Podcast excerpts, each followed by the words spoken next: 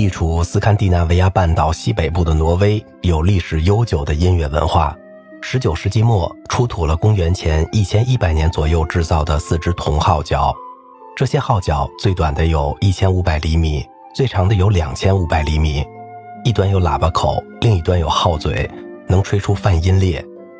到一千多年前的维京时期，挪威人的先民已经在使用包括木横笛、铁铃铛和木号角等多种乐器。音乐文化有了进一步的发展。十五世纪以后。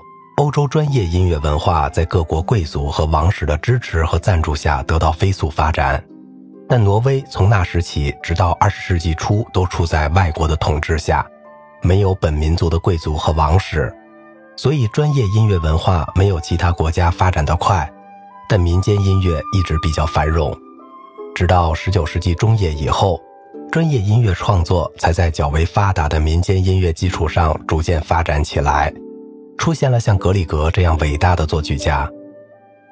挪威民间音乐主要包括民歌、器乐和歌舞三种题材形式，其中民歌最为重要，包括劳动歌、叙事歌、宗教歌、提琴歌等题材。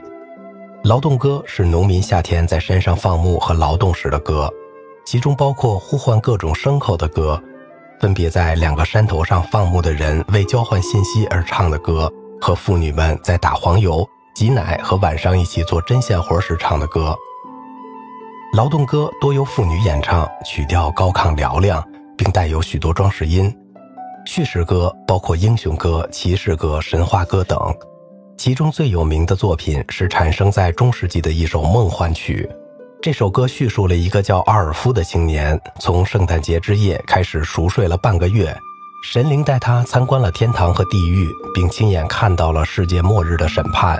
全曲共有五十四段，分为四大部分，每部分用一个曲调演唱。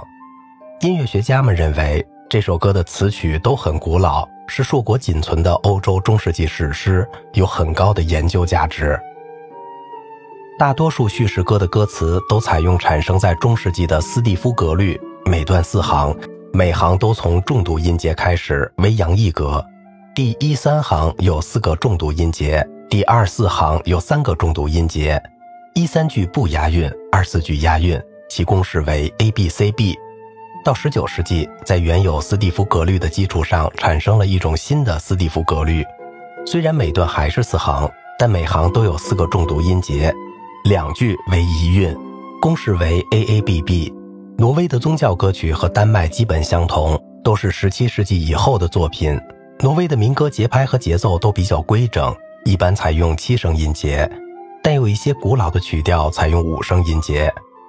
保尔的母鸡是一首流传很广的挪威民歌，也是17世纪以后才产生的。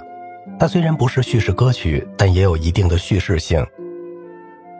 挪威的民间乐器中流传最广、使用最多的是挪威的吉特拉琴、朗格雷克和挪威小提琴哈定菲勒。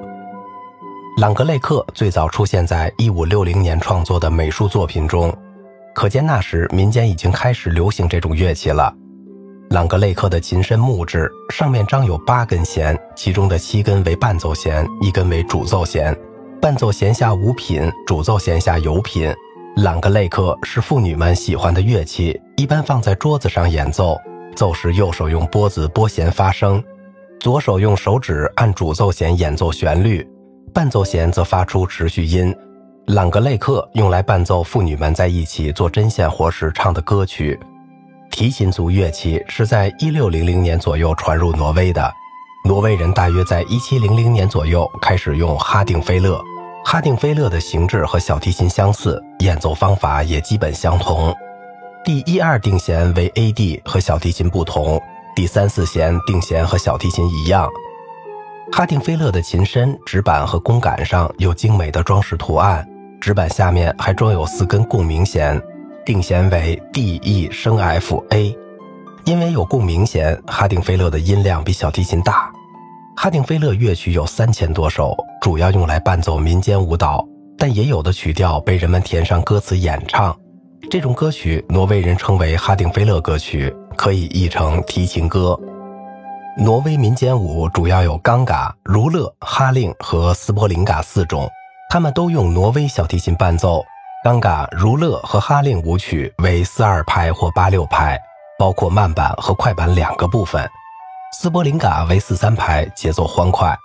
哈令舞是一种独舞，包含许多高难度的技巧。其他三种舞蹈都是男女成对而舞的集体舞蹈。在用哈定菲勒伴奏挪威民间舞时，音乐家们不是站在一旁伴舞，而是在舞蹈者中间为他们伴奏。为了很好的配合舞蹈动作，担任伴奏的音乐家要有较高的演奏技巧。好了，今天的节目就到这里了，我是小明哥，感谢您的耐心陪伴。